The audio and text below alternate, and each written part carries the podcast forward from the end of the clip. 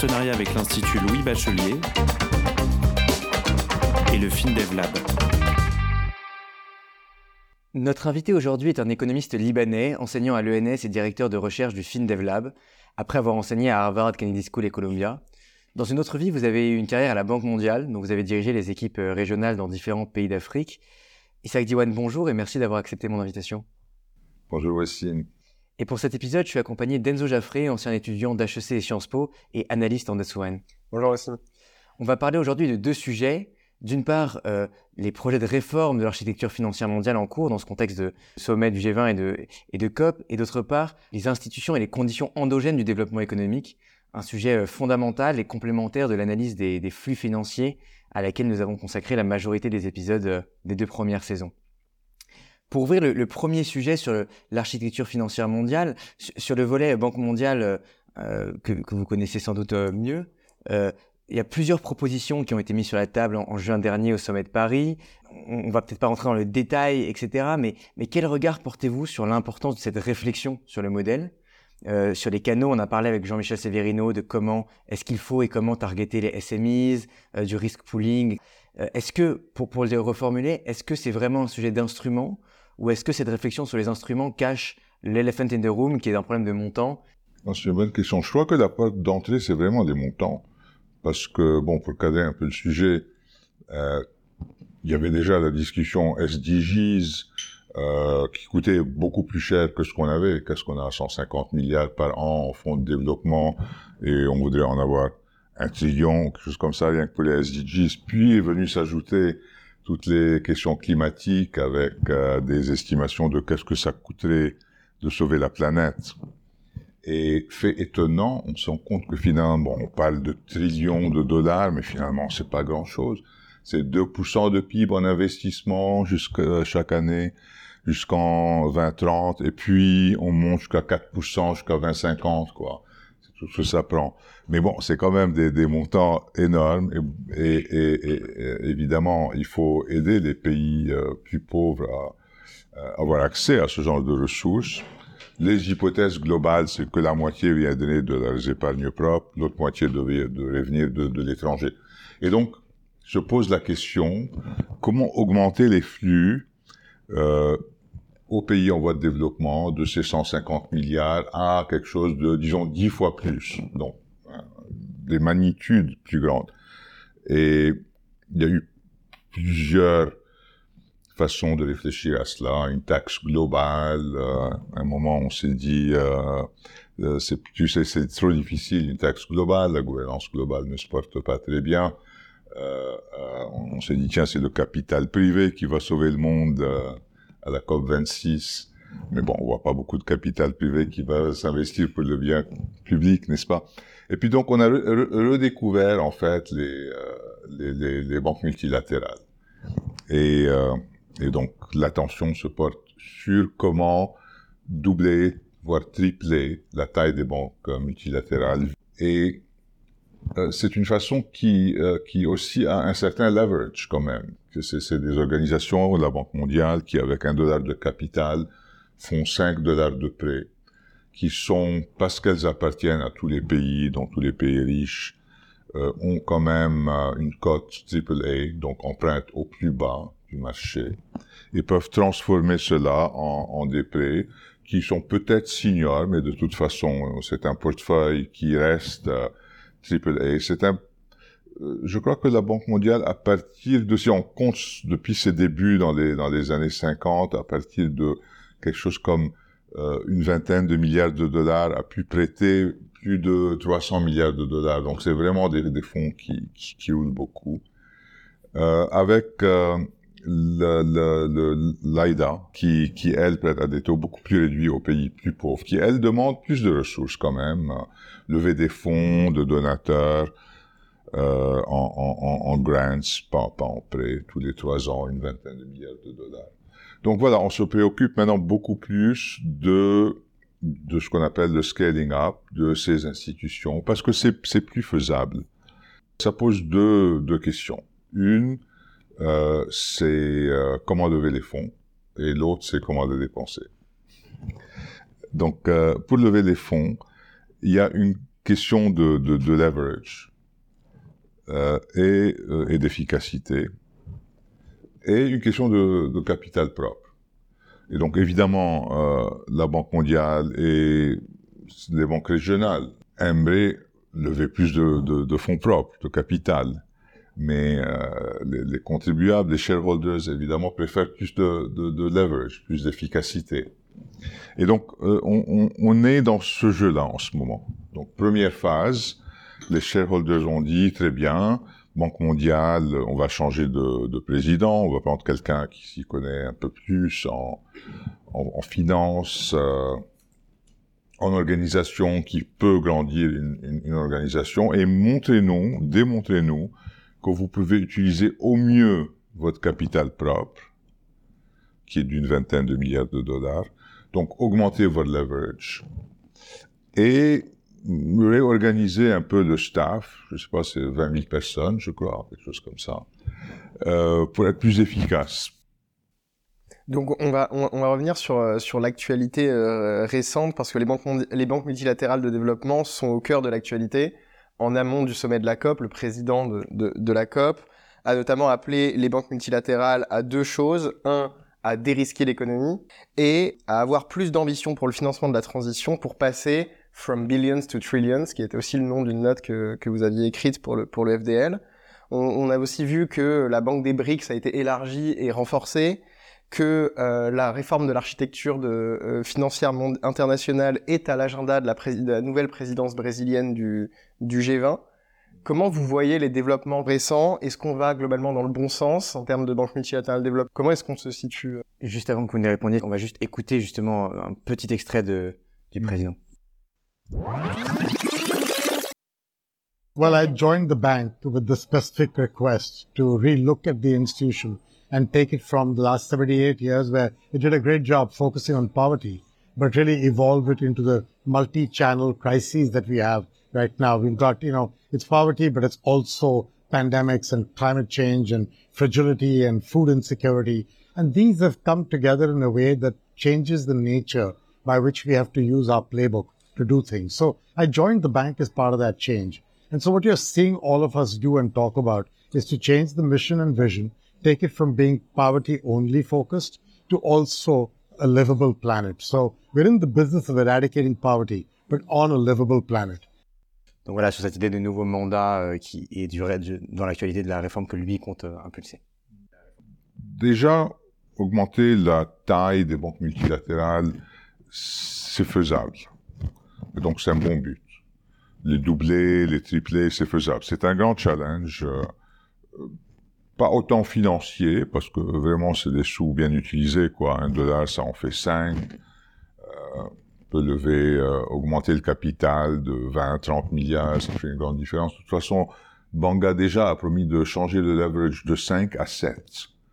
Euh, tout en discutant avec des agences de notation, avec des ingénieries financières, pour que on garde AAA, ce qui est important. AAA euh, garantit les taux d'intérêt les plus bas, mais à la limite, on pourrait même euh, être un peu plus risqué, quoi, comme la banque asiatique, devenir double A et avoir un leverage de 10.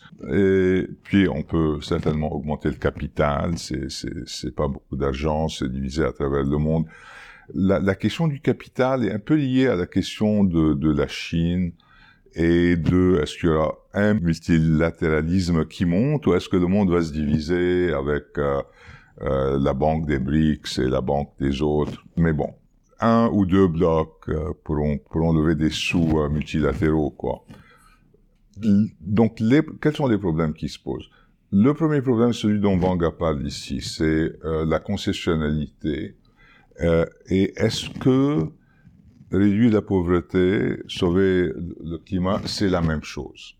Bon, lui dit que c'est la même. Beaucoup de gens disent que c'est la même chose. Ça, facilite la vie de dire que c'est la même chose. Mais il y a quand même une tension.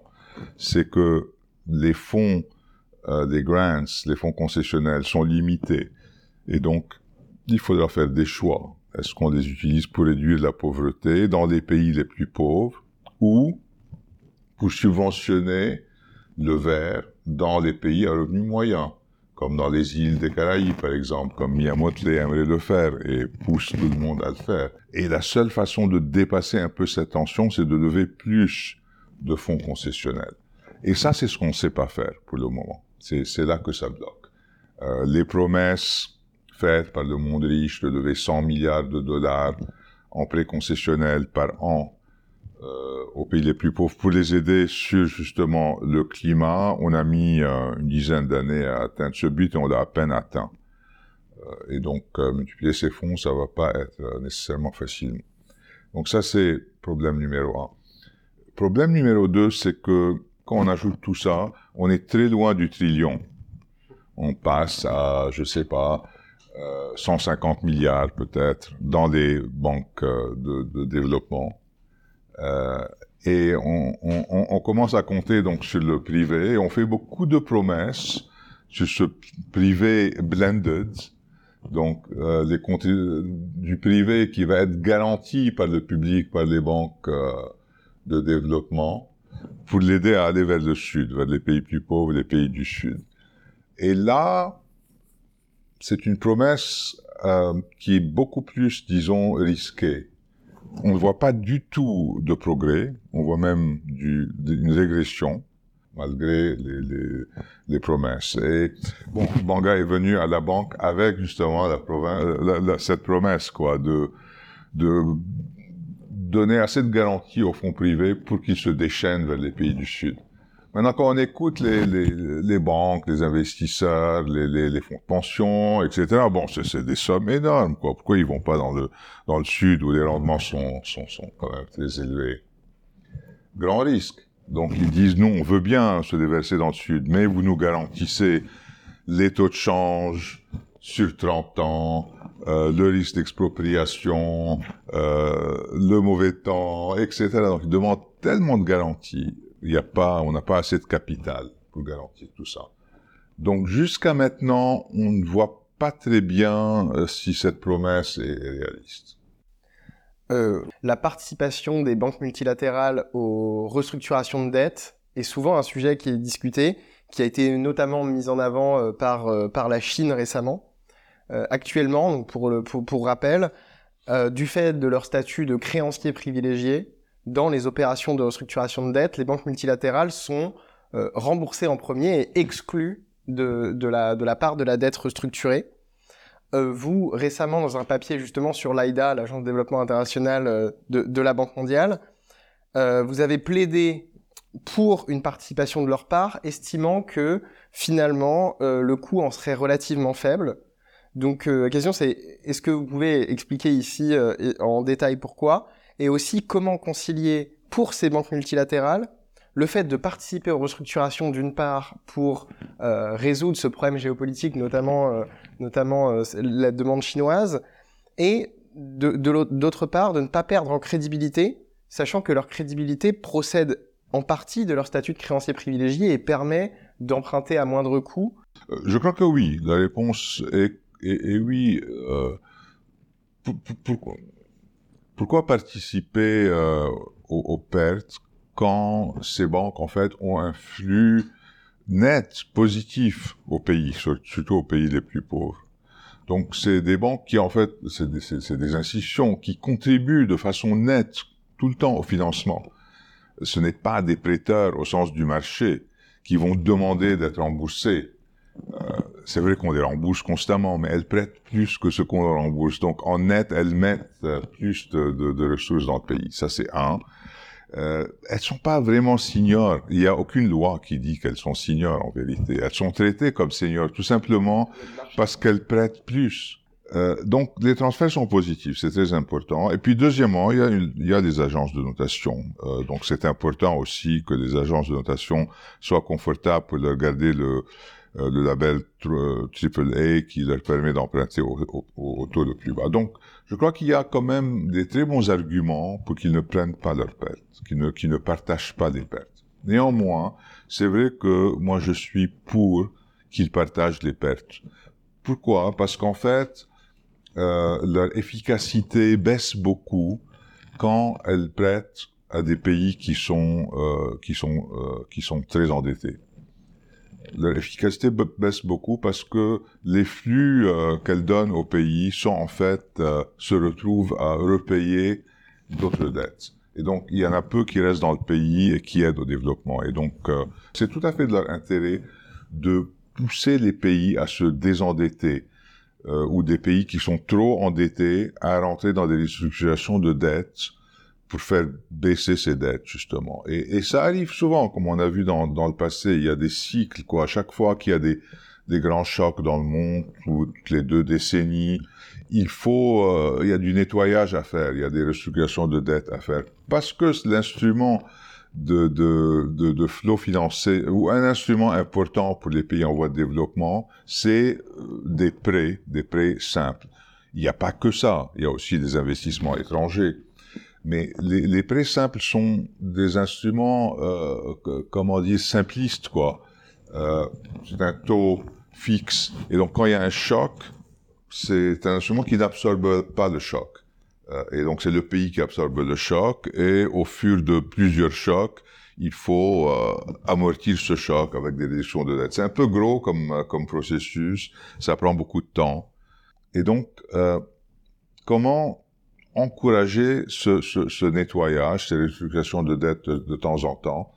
Le fait que les multilatérales, les multilatéraux euh, restent à l'écart de tout ça, ils sont signeurs, ils ne font que donner des prêts positifs, ce, des, des, des, flux positifs, ce qu'ils mettent va en paiement aux autres, ça ne les arrange pas. Mais quand même, ils n'ont pas, si vous voulez, le, le euh, comment dire, la, force de pousser les autres créditeurs à s'organiser pour réorganiser les dettes. Parce que on les critique toujours en leur disant euh, mais vous vous avez un conflit d'intérêts, vous nous poussez à restructurer la dette, mais vous ne restructurez pas la vôtre. Et on peut ajouter à ça la situation, euh, enfin, le cas limite des pays qui, qui deviennent inrestructurables dans les conditions actuelles parce qu'ils auront une part de dette multi qui est tellement importante euh, que si ces dettes-là ne sont pas soumises à restructuration, euh, virtuellement il n'y a pas de haircut possible. Je pense évidemment à la Tunisie et je vois que Enzo me sourit. Mais précisément, cette inclusion dans les restructurings, elle risque avoir d'avoir un effet de bord assez important qui est de fragiliser encore la capacité euh, à déployer des fonds. Et elle va toucher euh, principalement l'IDA qui est au cœur du mandat historique de la Banque mondiale qui est la lutte contre la pauvreté en mettant notamment en péril euh, y compris ses multiples de capitaux propres et sa, crédibilité, son rating. Puisqu'on a parlé de ce nouveau mandat euh, qui induit en partie de manière réaliste un conflit de mandat entre lutte contre la pauvreté et euh, euh, diminution de l'empreinte carbone mondiale et va conduire aussi à une tension croissante sur les fonds. Euh, comment apporter une réponse financière suffisante ou à défaut euh, peut-être agir sur les besoins et éventuellement comment hiérarchiser en définitive entre les mandats à la fois à travers les différentes géographies euh, et également dans le temps? Euh, je veux revenir un peu sur l'agence de développement international parce que ça aide à résoudre un peu le conflit dont, vous parliez, vu que c'est l'agence qui finance les plus pauvres. Euh, et donc, il est important pour réduire un peu la tension de comment distribuer les dons entre les pays les plus pauvres et la, vulnérabilité au climat, de maximiser l'efficacité de l'instrument qui donne aux plus pauvres. Et, malheureusement, cet instrument se trouve très mal en ce moment. Euh, il se trouve très mal parce que, comme je l'ai dit, euh, ses clients sont très endettés. Et en fait, ça affaiblit beaucoup sa balance sheet. Comment? Euh, En fait, il se finance, l'agence de développement international se finance de trois façons. Euh, D'un côté, elle lève des dons euh, à peu près 20 milliards de dollars tous les trois ans. C'est un tiers de son financement vient des dons. Donc, c'est beaucoup d'argent. Tous les trois ans, il faut faire un replenishment. Et en fait, c'est le challenge le plus important du président de la Banque mondiale. En fait, c'est ce dont il a le plus peur. Tout le reste est secondaire. Donc, ça, c'est le tiers. L'autre, le deuxième tiers, c'est les prêts qui sont déjà faits aux pays membres, qui, euh, qui sont le service de cette dette.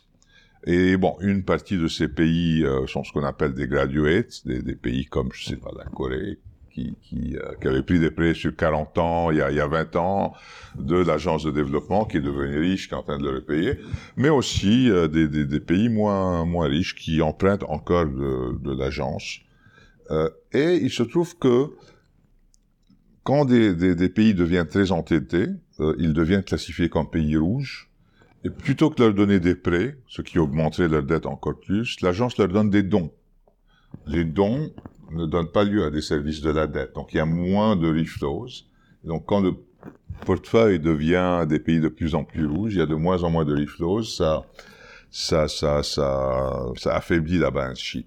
Le, le, le, troisième tiers des fonds, c'est en fait des, des, des, fonds empruntés sur le marché, AAA, à cause de la balance sheet, quoi, de, de euh, qui, qui, qui, inclut quelque chose de pas très loin de 200 milliards de prêts. Donc, euh, ça permet d'emprunter pas 200 milliards, mais quand même euh, pas mal. Euh, et, et c'est à peu près 20 milliards tous les trois ans qu'elle emprunte. Donc c'est trois fois 3, 20 milliards, ça fait à peu près 60 milliards tous les trois ans. Elle débourse. Euh, donc elle peut tripler les dons.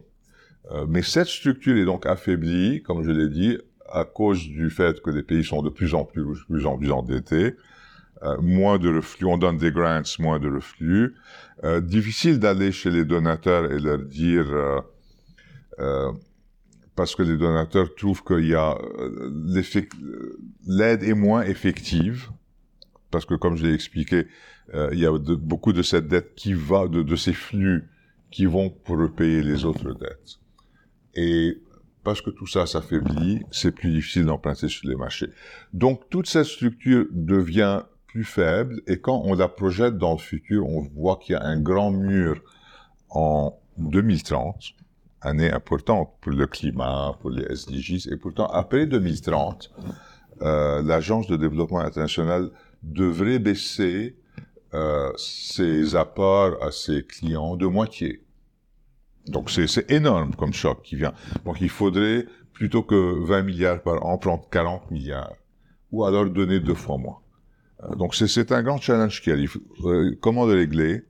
Justement, en essayant de régler le problème de la dette, en faisant un grand push pour sortir les pays de la zone rouge vers une zone verte, leur donner des prêts, mais aussi les sortir de l'AIDA, donc qu'ils dépassent le 1000 dollars par capita. Donc un grand push et pourquoi pas un push vert en les aidant à, s'adapter au climat en particulier. Euh, là, ça donnait plus d'espace pour justement pouvoir prendre plus de dons pour aller vers le climat. Si on ne règle pas ça, la tension entre ces deux buts, climat versus pauvreté, à partir de 2030, serait énorme, serait sur la table. Il faudrait faire des choix très durs. D'accord. Euh, donc, pour, pour un peu desserrer la focale, on est maintenant quelques mois après le, le sommet de Paris pour un nouveau pacte financier euh, mondial. Vous aviez en amont, du sommet euh, identifié comme priorité la capacité pour les pays à se désendetter, notamment pour financer la transition, mais pas que, comme on l'a vu. Aujourd'hui, euh, et encore une fois quelques mois après, au-delà du tour de force d'avoir rassemblé plus de 120 délégations pour parler d'architecture financière mondiale, quel bilan vous faites, quel bilan vous tirez de ce sommet de Paris? Quels sont les prochains jalons fondamentaux, enfin quelle timeline euh, vous voyez sur ces, sur ces sujets? Ben Enfin, moi ce qui m'a touché dans le forum de Paris finalement, c'est que les chefs d'État étaient là dans un cadre plutôt intime et parlaient de développement plutôt que de géopolitique. Et c'est assez rare en vérité, on voit pas ça souvent. Dans les assemblées de Banque mondiale, Fonds monétaire, c'est plutôt les ministres des Finances. Ça fait quelques années qu'on dit qu'il n'y a plus de leadership africain, il n'y a pas vraiment de leadership dans le Sud. Et là, on s'est rendu compte qu'il y a en fait beaucoup de leadership. Et puis on s'est aussi surtout rendu compte qu'ils sont très en colère. On dit, on disait depuis quelques années que ça va mal, que, les pays du Sud ne sont pas contents, qu'ils ont l'impression qu'on les a lâchés. Mais là, c'était in your face, quoi. Ils gueulaient carrément, un après l'autre. Ils disaient, les vies humaines dans le Sud valent beaucoup moins que les vies dans le Nord. On, vous nous avez même pas envoyé des, vaccins, que vous en aviez en surplus. Euh, les chocs à gauche, à droite, et, euh, à cause de la guerre en Ukraine, et tous les fonds vont en Ukraine, même ce que vous comptabilisez comme aide au développement va aux réfugiés d'Ukraine. Euh, vous resserrez vos politiques monétaires, on nous sort du marché complètement tous, euh, comme si de rien n'était. Là, on doit se serrer la ceinture. On, on, on, a 100 millions de pauvres en plus. En deux ans, on a perdu 10 ans de développement. Euh, vous nous parlez de trillions euh, pour, euh, pour, la, pour, pour, le climat. On n'a rien vu. Et euh, plutôt que vous, vous parlez d'avenir alors qu'on est tout à fait bloqué dans, dans, dans, le présent, on est bloqué dans une crise de la dette, on, a, on doit repayer euh, nos, nos, bons du trésor sans pouvoir les rouler, parce que le, le marché est fermé. Donc, ils sont très en colère. enfin, il y a même quelques présidents qui ont dit on va arrêter de venir à ces réunions si vous ne faites que des promesses sans jamais en tenir aucune. Euh, donc pour moi, c'était un sommet très important. Euh, et depuis, je sens bien que euh, dans, dans, le Nord, on, on, on, on se rend compte qu'on est en train quand même de perdre une partie du monde à la Chine, euh, à des États parias, et qu'on ne peut pas sauver la planète avec euh, juste le tiers de la population mondiale. Il faut tout le monde. Et donc, on se gratte la tête beaucoup plus. Euh, comme je vous disais tout à l'heure, on a une proposition pour aider à résoudre les problèmes de court terme, parce qu'on peut pas, si on n'a pas passé cette, cette, cette hump, cette bosse là, aller vers le long terme. Euh, on a une proposition sur la table, je voulais vous la décrire. On nous a appelé de la Maison Blanche pour présenter ça, mais c'est quel groupe de la Maison Blanche qui nous a aidé, qui nous a appelé euh, C'est the National Security Council. C'est eux qui sont inquiets, en vérité, beaucoup plus que le ministère des, des, des Finances. Quoi. Par, peur que par peur que ça s'embrase euh, dans le monde africain. Bah, ils voient des coups d'État partout, ils voient les briques euh, grandir de plus en plus, euh, ils voient que par exemple, ce qui se passe, Gaza divise le monde complètement. Donc, on voit bien que, le monde est en train de se diviser très vite et qu'il faut faire un, effort minimum pour pour calmer ces colères. Voilà. Et, et pouvez-vous justement détailler la proposition que vous avez faite pour euh, tenter de régler ce problème de financement du court terme euh... Donc, on va parler un peu de la crise de la dette aujourd'hui. Donc, on est dans une situation de, de crise euh, par le seul fait que les marchés des eurobonds deviennent de plus en plus chers, disons, euh, et ont, ont même fermé pour beaucoup de pays. Beaucoup de pays ne peuvent plus emprunter. Euh, donc bon, c'est dû, c'est un phénomène un peu naturel. Les taux d'intérêt augmentent à cause d'une politique monétaire plus restrictive, et il y a ce qu'on appelle une flight to quality des capitaux. Il y a moins de capitaux, moins de liquidités sur les marchés. Ils vont vers euh, vers les, les actifs de, de, de, meilleure qualité, disons. Donc, euh, crise de la dette. Mais comment la caractériser? Chaque crise de la dette a un caractère différent. Donc, celle-là, comme je vous le disais tout, tout, tout à l'heure, elle est caractérisée par déjà une chose, c'est l'hétérogénéité du groupe des créditeurs. Donc, euh, donc c'est plus hétérogène, c'est plus compliqué. Ça, c'est un. Deux, euh, quand même, les, les, les, pays, on parle des pays pauvres, des pays à revenus moyens, hein, ont eu accès à, disons, 20 ans d'une constellation de choses bien. Ils ont grandi vite, il y a eu euh, à 5%, 6% en moyenne, une convergence vers les pays riches. Ils avaient accès euh, au marché parce qu'il y avait beaucoup de liquidités à cause de, après la crise financière internationale, on a mis plein de liquidités sur le marché. Euh, ils avaient accès aux, aux prêts chinois qui après l'an 2000 et, a prêté même plus que la Banque mondiale tous les ans. Euh, l'économie mondiale grimpait fort, le, prix des commodities était élevé, donc euh, donc il y a ça. Et tout ça s'arrête net euh, en ce moment. Troisième effet, les pays pauvres sortaient euh, du programme PPTE, réduction de pauvreté des, des, des pays les plus pauvres, où avec l'an 2000, euh, on a été dans l'excès, on a quasiment éliminé toute leur dette. Donc ils avaient beaucoup d'espace. Quatrième élément, ils ont aussi développé leur marché financier. Donc, ils ont beaucoup emprunté à l'interne, ce qui est bien. Donc, les taux d'épargne ont augmenté, des marchés domestiques se sont formés, même dans des pays plus pauvres, le Sénégal, le Kenya, le, la Zambie. Quand on regarde leur dette publique, en ce moment, une bonne moitié, c'est de la dette domestique. Euh, ok, donc, euh, on se retrouve aujourd'hui dans une situation, en fait, quand on regarde de près, où euh, ils ne peuvent plus emprunter, les flux sont beaucoup moindres, il n'y a que les multilatéraux euh, et quelques bilatéraux qui continuent à leur donner des fonds nets. Une bonne partie de ces fonds va à repayer les autres. L'apport net est beaucoup plus petit. En même temps, ils font face à des prix euh, de choses importées, en particulier l'essence, la nourriture, beaucoup plus chères. Donc, des, des dépressions très élevées sur leur balance des paiements qui les obligent à dévaluer. Euh, et en fait, euh, c'est des pays qui ont, ont pas envie de faire défaut sur leur dette externe. Et donc, ils prennent ça. Ils prennent ça, ils coupent leurs dépenses, ils ont moins de, d'espace fiscal, ils coupent dans la santé, dans l'éducation. On, on est en train de voir une crise du développement qui se déroule sous nos yeux. Et ils ne font pas défaut. Ils font pas défaut parce qu'en fait, ils n'ont pas beaucoup de dettes externes. Et comme vous avez dit tout à l'heure, elle est, euh, plutôt pas très flexible. Euh, ils n'ont pas beaucoup de dettes externes. Ils ont peut-être 20-30% du PIB en dette externe. Avant qu'on ait fait euh, PPTE, ils avaient 50-60% du PIB en dette externe.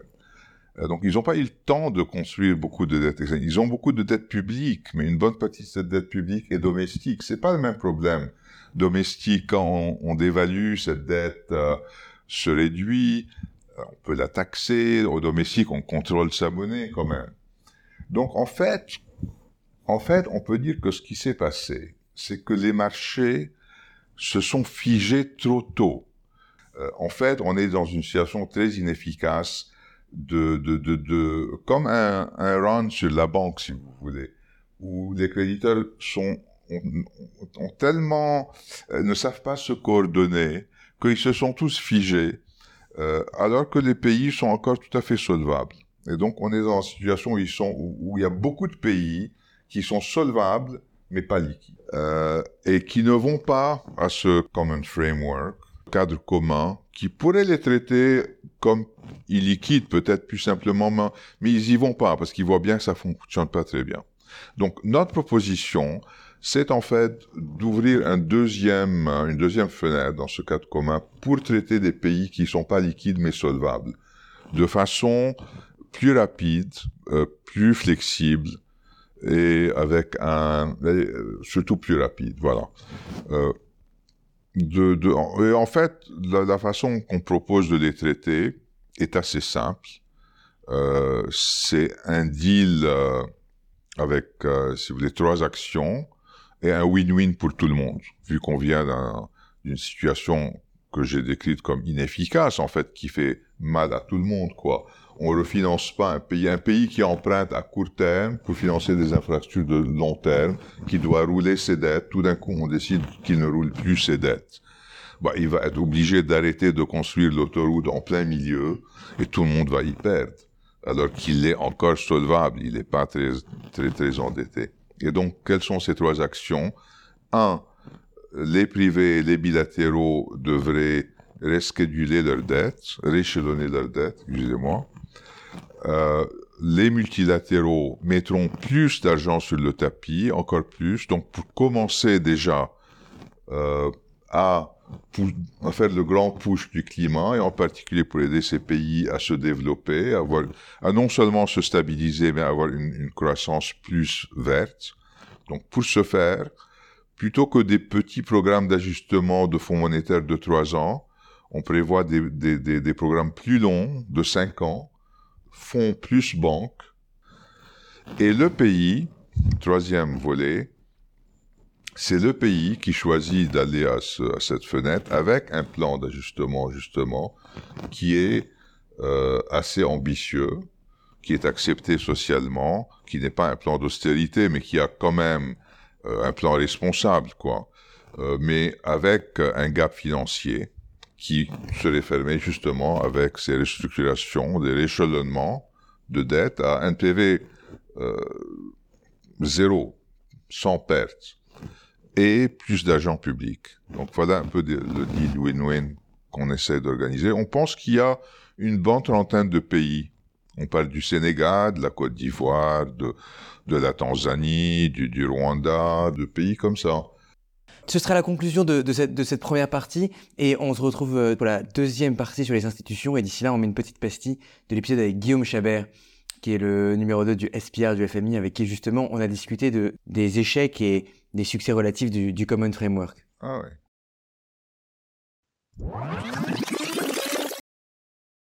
Et c'est là qu'effectivement en 2020, euh, le G20 et le Club de Paris ont réussi à s'entendre pour euh, mettre en place ce qu'on appelle le, le, le, cadre commun pour les traitements de dette, en anglais le G20 Common Framework for Debt Treatment, qui permet de rassembler autour d'une même table les créanciers du Club de Paris, les créanciers souverains non membres du Club de Paris comme la Chine, l'Inde et les pays du Golfe, et puis mettre en place des règles de comparabilité de traitement pour s'assurer que les créanciers privés, y compris obligataires, participent de fait à ces, à ces traitements. Alors, c'est probablement l'avenir, ça reste probablement l'instrument sur lequel il faut euh, bâtir. C'est vrai qu'à ce stade, il n'y a que quatre pays qui sont rentrés dans le mécanisme. Au final, c'est pas tellement le faible nombre de pays rentrés dans ce processus qui peut poser question, c'est plutôt la lenteur, la difficulté qu'on a observée à avancer les processus en ligne avec les besoins euh, d'aller vite euh, quand les pays font face à des crises de dette. Il y a une autre difficulté qui est que ce cadre commun, il a été historiquement décidé par le G20 sur un périmètre qui comprend 73 pays, et il y a euh, des difficultés de dette aussi dans des pays qui ne font pas partie de cette liste-là.